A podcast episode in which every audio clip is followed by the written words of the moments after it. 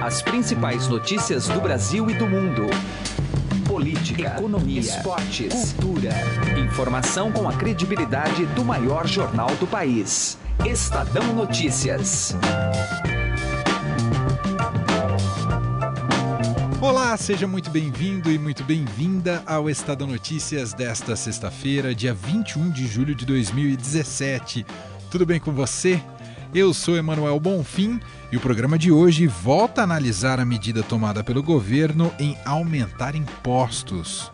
Frágil politicamente, a equipe econômica de Michel Temer opta por tributar ainda mais do lado da arrecadação do que cortar os próprios gastos. A pergunta central é a seguinte: o quanto isso vai comprometer a retomada do crescimento? Já já a gente vai entrar nesse tema e falar mais sobre isso. Outro assunto do programa de hoje é de perfil internacional. Vamos tratar da atual situação do Estado Islâmico. Mas afinal, quanto o grupo enfraqueceu com o avanço do exército iraquiano? Todo mundo acompanhou as notícias da tomada da cidade de Mossul. Uh, isso já é um indicativo para uma derrota definitiva do Estado Islâmico? Heisen Abak conversou com um especialista aqui no estúdio do Estadão sobre esse tema e já já participa do programa. Confira ainda nesta edição uma entrevista com o vereador e presidente municipal do PSDB em São Paulo, Mário Covas Neto. Além de assuntos da cidade, ele vai falar aqui com a gente, no nosso estúdio, sobre a possível licença de João Dória para concorrer à presidência da República, caso ele se torne candidato do partido nas eleições do ano que vem. Tudo isso e muito mais você tem a partir de agora no Estado Notícias. Lembrando que você pode participar do nosso programa pelo e-mail podcast@estadão.com podcast@estadão.com. Estadão Notícias. Quarta International Wine Show. Deguste os melhores vinhos do mundo. São mais de 240 rótulos entre nacionais e importados e mais de 40 expositores. Os melhores tintos, brancos, rosé e espumantes numa feira única no Centro de Convenções Frei Caneca, quarto andar. Sábado, dia 29 de julho. Você está convidado. Ingressos pela loja Empório Frei Caneca ou pelo ingresso rápido. Ingressos limitados. Estadão Notícias. Economia.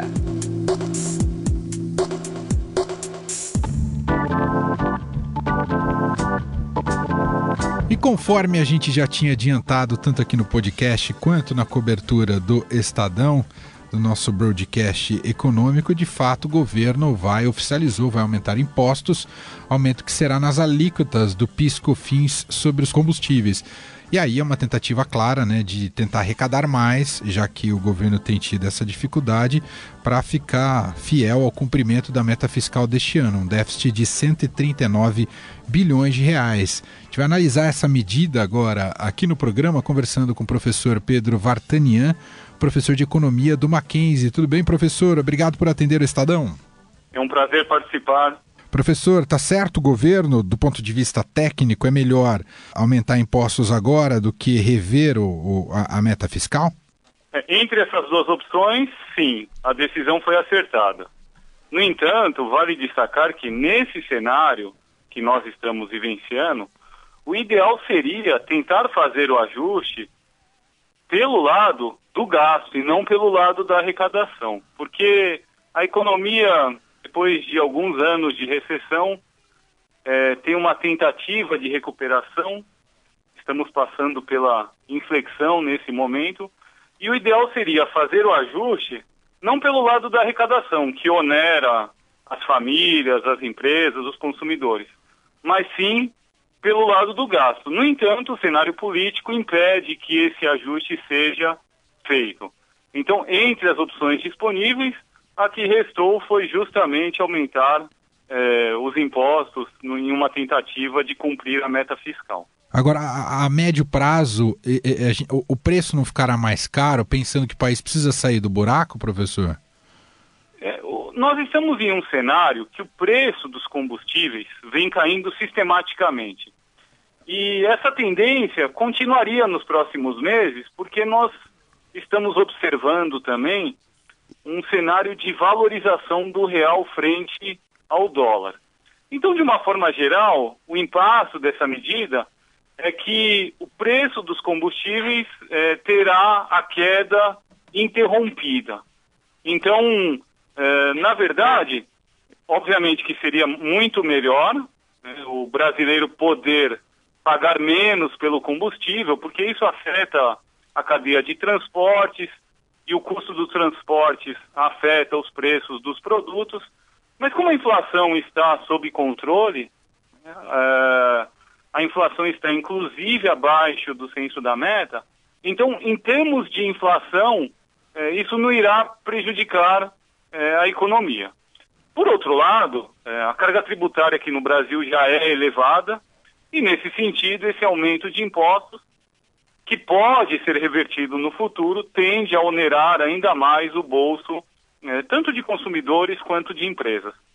E, professor, é uma medida que atende às expectativas do governo federal, mas, claro, terá uma reação dos municípios e estados que não vão poder abocanhar nada, né, professor? Ah, sem dúvida. É, o objetivo claramente é cumprir a meta fiscal, porque é, o Brasil é, teve uma série de desequilíbrios macroeconômicos nos últimos anos. Eu enumero três. Uma era a questão da inflação, que já foi resolvida. A outra era a questão do setor externo. O Brasil tinha déficit com o resto do mundo. Isso foi resolvido também pela questão cambial, as exportações voltaram a crescer. E a questão remanescente, a grande questão remanescente é a questão fiscal, que ainda é grave e precisa de uma solução. Só esse aumento não vai solucionar o problema, mas indica uma tentativa de se alcançar um equilíbrio no futuro para que a nossa dívida não continue crescendo. E essa dívida é predominantemente do governo federal. Daí a necessidade desse aumento eh, de impostos. Ouvimos aqui no Estadão o professor Pedro Vartanian, professor de economia do Mackenzie, analisando a nova medida do governo de aumentar os tributos. Muito obrigado, professor, pela análise. Um abraço. Foi um prazer, um abraço. Estadão Notícias. Destaques internacionais. A retomada da cidade de Mossul pelo governo do Iraque ainda não significa uma derrota definitiva do grupo terrorista Estado Islâmico.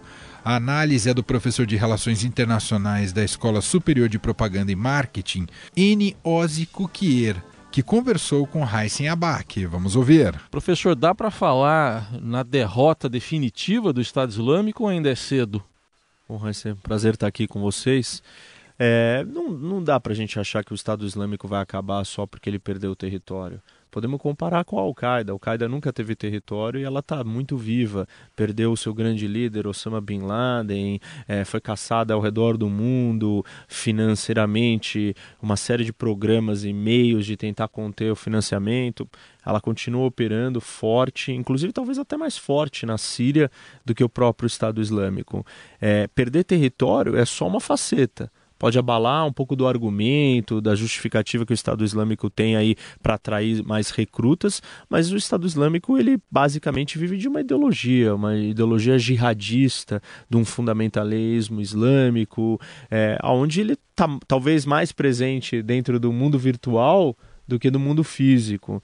Sem falar que o próprio Iraque em si não é uma coisa sólida, né? Não tem um governo forte, estabelecido, que consegue prover segurança para sua população. Então, essa vitória de hoje pode ser uma derrota daqui a um mês, porque o Estado Islâmico pode ressurgir, se reagrupar e continuar numa campanha assimétrica de insurgentes e ocupando outras cidades menores também.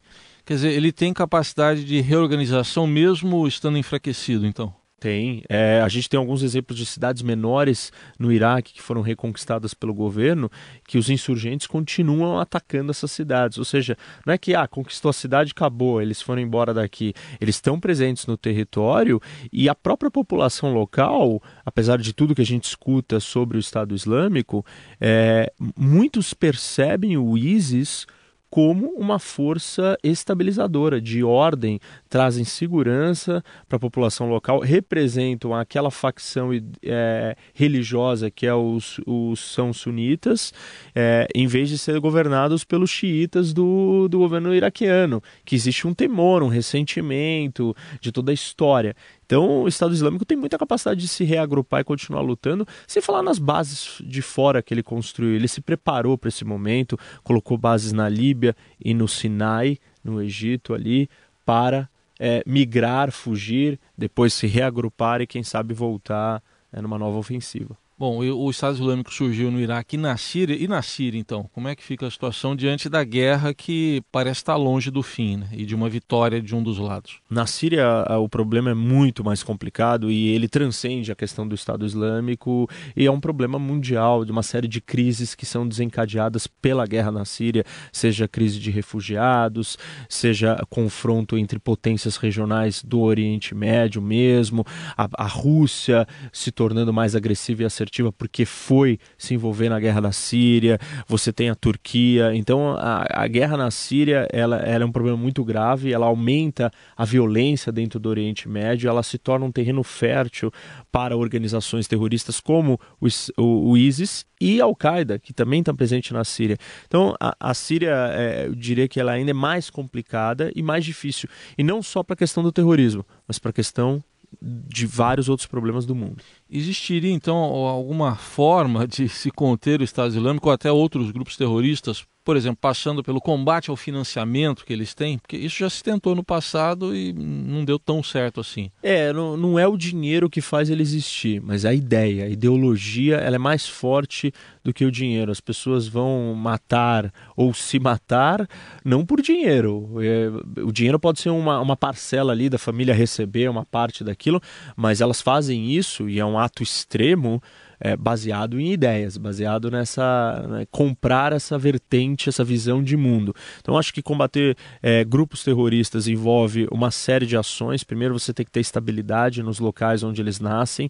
e aí é complicado porque você tem que criar governos sólidos. Depois você tem que combater mesmo, ir atrás do financiamento e talvez mais difícil combater a ideia e onde combatê-la e como, fazer as pessoas não se atraírem por esse tipo de ideologia apocalíptica. Ouvimos o professor de Relações Internacionais da ESPM, Eniose Coquier. Estadão Notícias. Direto ao assunto, com José Neumann e Pinto.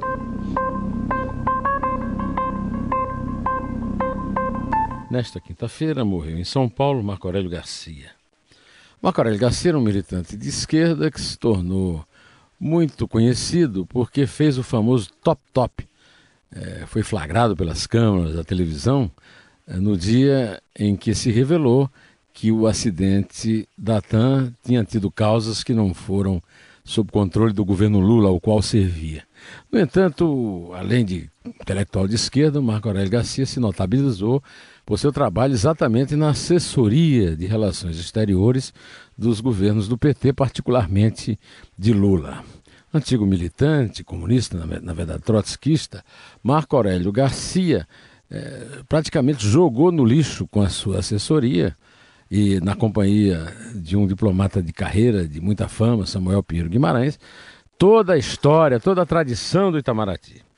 O Itamaraty que ganhou fama mundial com o Barão de Rio Branco e se notabilizou na criação do Estado de Israel numa Assembleia da ONU, presidida por Oswaldo Aranha, o caudilho gaúcho ligado a Getúlio, é, que inclusive merece uma fotobiografia recém-lançada por seu neto Pedro Corrêa do Lago, é um dos membros de, da política brasileira que se destacaram né, por uma atuação no exterior altamente proveitosa para o Brasil. Itamaraty praticamente foi jogado no lixo nas sessões petistas, a serviço do Foro de São Paulo, que, aliás, está acabando de fazer uma reunião na Nicarágua, para a qual a Gleisi Hoffmann, presidente do PT, foi para reclamar da condenação de Lula e também aplaudir Nicolás Maduro, mostrando o, o que é que eram, a, quais eram as diretrizes que o PT de Lula, Dilma e Marco Aurélio e Samuel Pinheiro Guimarães traçavam para a posição externa do Brasil.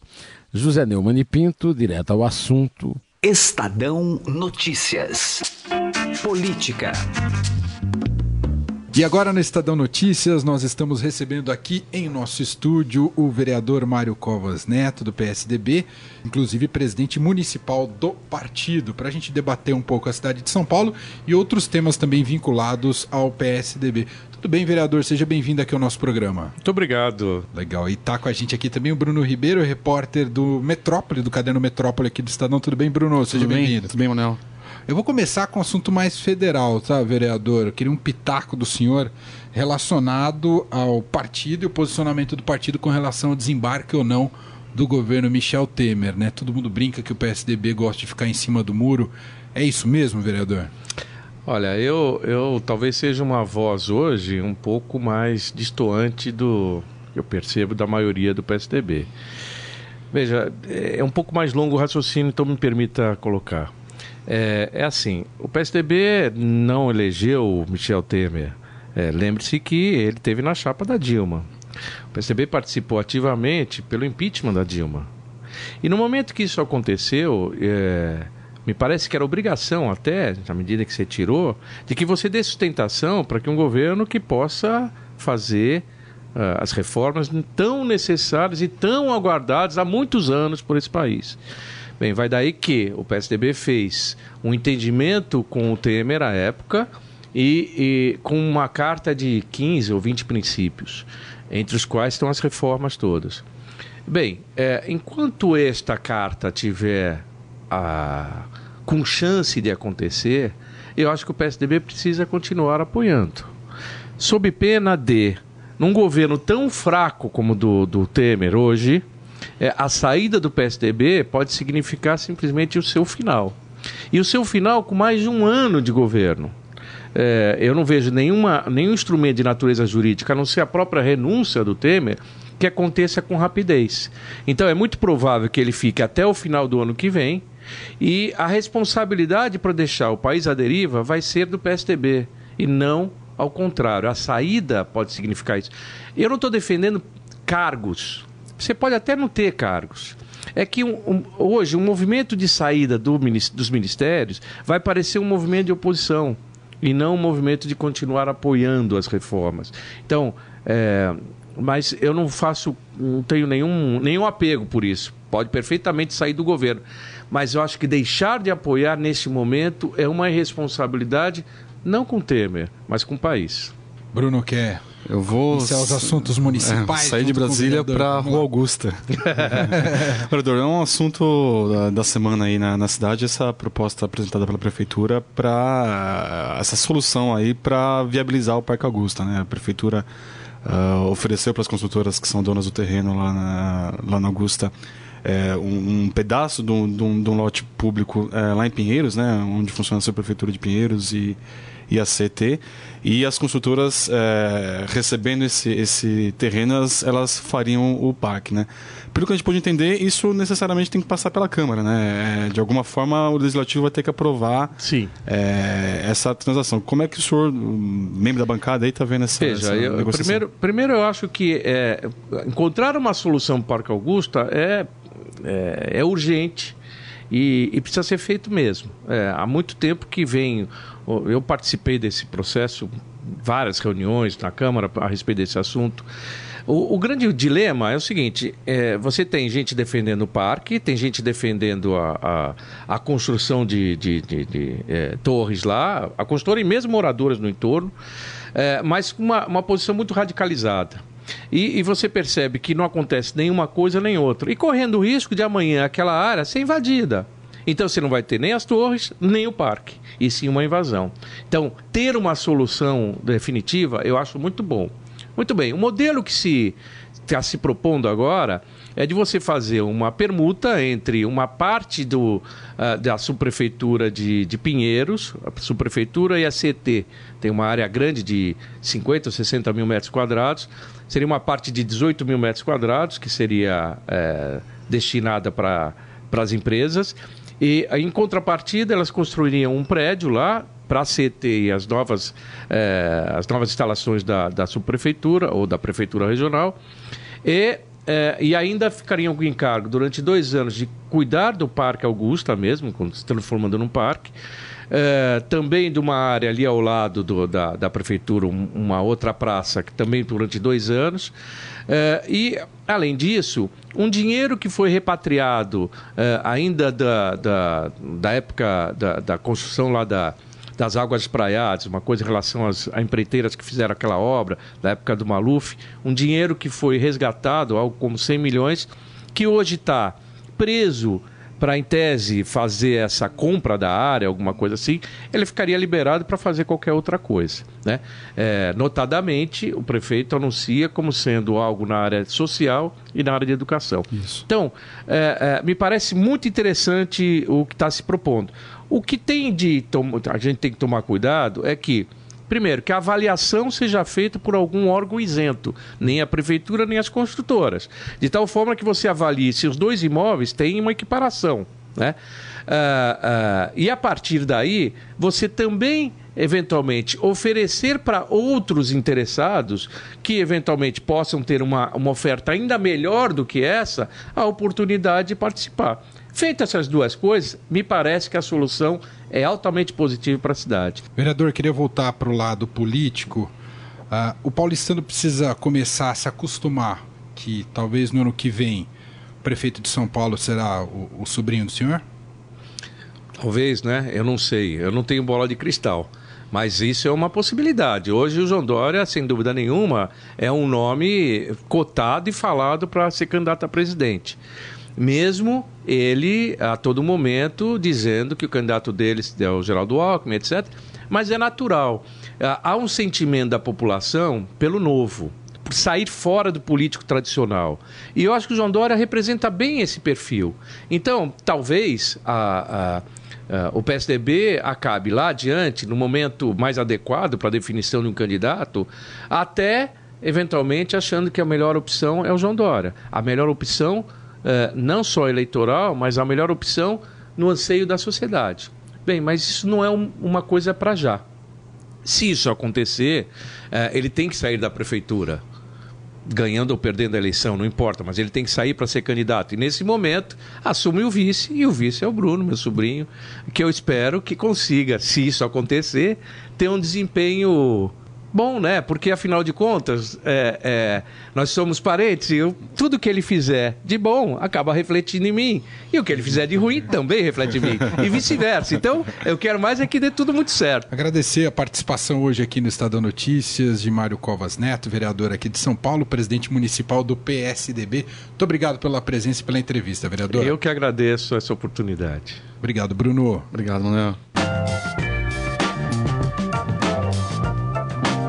O Estadão Notícias desta sexta-feira vai ficando por aqui. Contou com a apresentação minha, Manuel Bonfim, produção de Gustavo Lopes, participação de Raíssen Abac e montagem de Nelson Volter. O diretor de jornalismo do Grupo Estado é João Fábio Caminuto. De segunda a sexta-feira, uma nova edição deste podcast é publicada. Você tem tudo à disposição no blog Estadão Podcasts. Lembro você, sempre nos ajuda muito a avaliar este podcast, tanto no iTunes quanto no Android, colocando lá sua estrela e seu comentário. E também pode mandar um e-mail para a gente no podcast estadão.com. Um abraço, uma excelente sexta-feira, um grande fim de semana para você e até mais. Estadão Notícias.